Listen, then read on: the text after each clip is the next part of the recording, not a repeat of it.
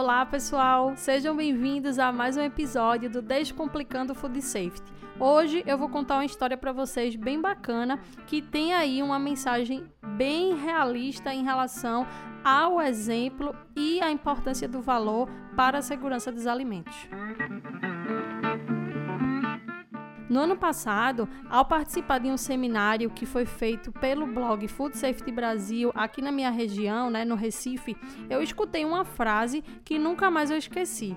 Ela foi dita por Christian Fox, que foi um dos palestrantes do evento, e ele dizia exatamente assim: para criar uma cultura de segurança dos alimentos, comece liderando pelo exemplo. Essa frase ela foi bem forte, marcou muitos dos que estavam ali naquele evento, né, assim como eu, e fortificou também os pensamentos que a gente tinha em relação a essa questão de criar cultura com a segurança dos alimentos.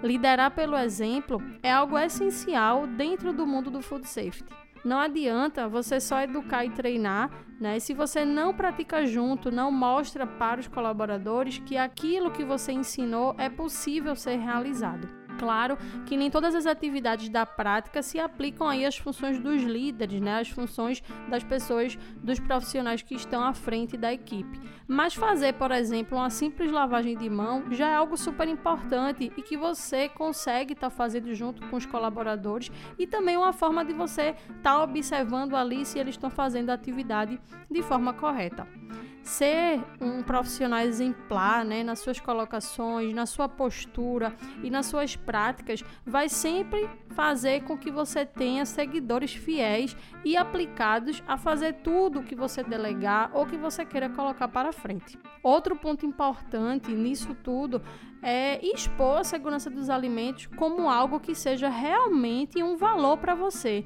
algo que você não não tira, né? Tá sempre andando lá de mãos dadas. Esqueça, por exemplo, aquelas frases que, pelo menos no meu ponto de vista, já são bem ultrapassadas, que dizem, por exemplo, que devemos trabalhar como se fosse receber a visita da vigilância sanitária, ou que devemos fazer algo só porque um fiscal está olhando ou pedindo.